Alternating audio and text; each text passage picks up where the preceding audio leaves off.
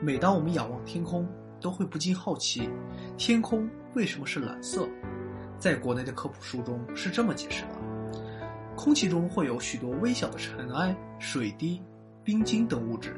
当太阳光通过空气时，波长较短的蓝、紫、靛等色光很容易被悬浮在空气中的微粒阻挡，从而使光线散射向四方，使天空呈现出蔚蓝色。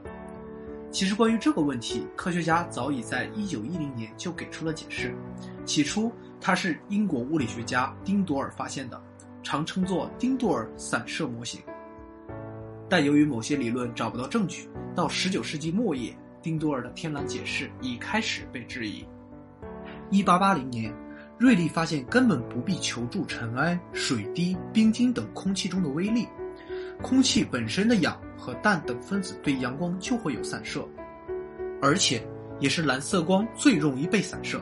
所以空气分子的散射就可以作为天蓝的主因。一八九九年，瑞利写了一篇总结式的文章，论天空蓝色之起源。开头就说，即使没有外来的颗粒，我们依旧会有蓝色的天空。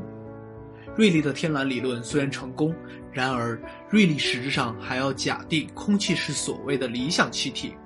这是一个不大但也不可忽略的弱点，因为空气并不是理想气体。爱因斯坦用当时刚刚发展的熵的统计热力学理论证明，哪怕最纯净的空气也是有涨落起伏的，空气本身的密度涨落也能散射，也是蓝色光最容易被散射。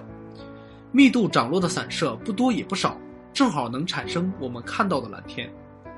如果空气是理想气体，爱因斯坦的结果就如同瑞利的一样。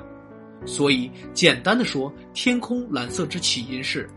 空气中有不可消除的杂质，即空气自身涨落、密度涨落等对阳光的散射形成了蓝天。天蓝的原因并不是爱因斯坦发现的，但最完整的理论却是爱因斯坦奠定的。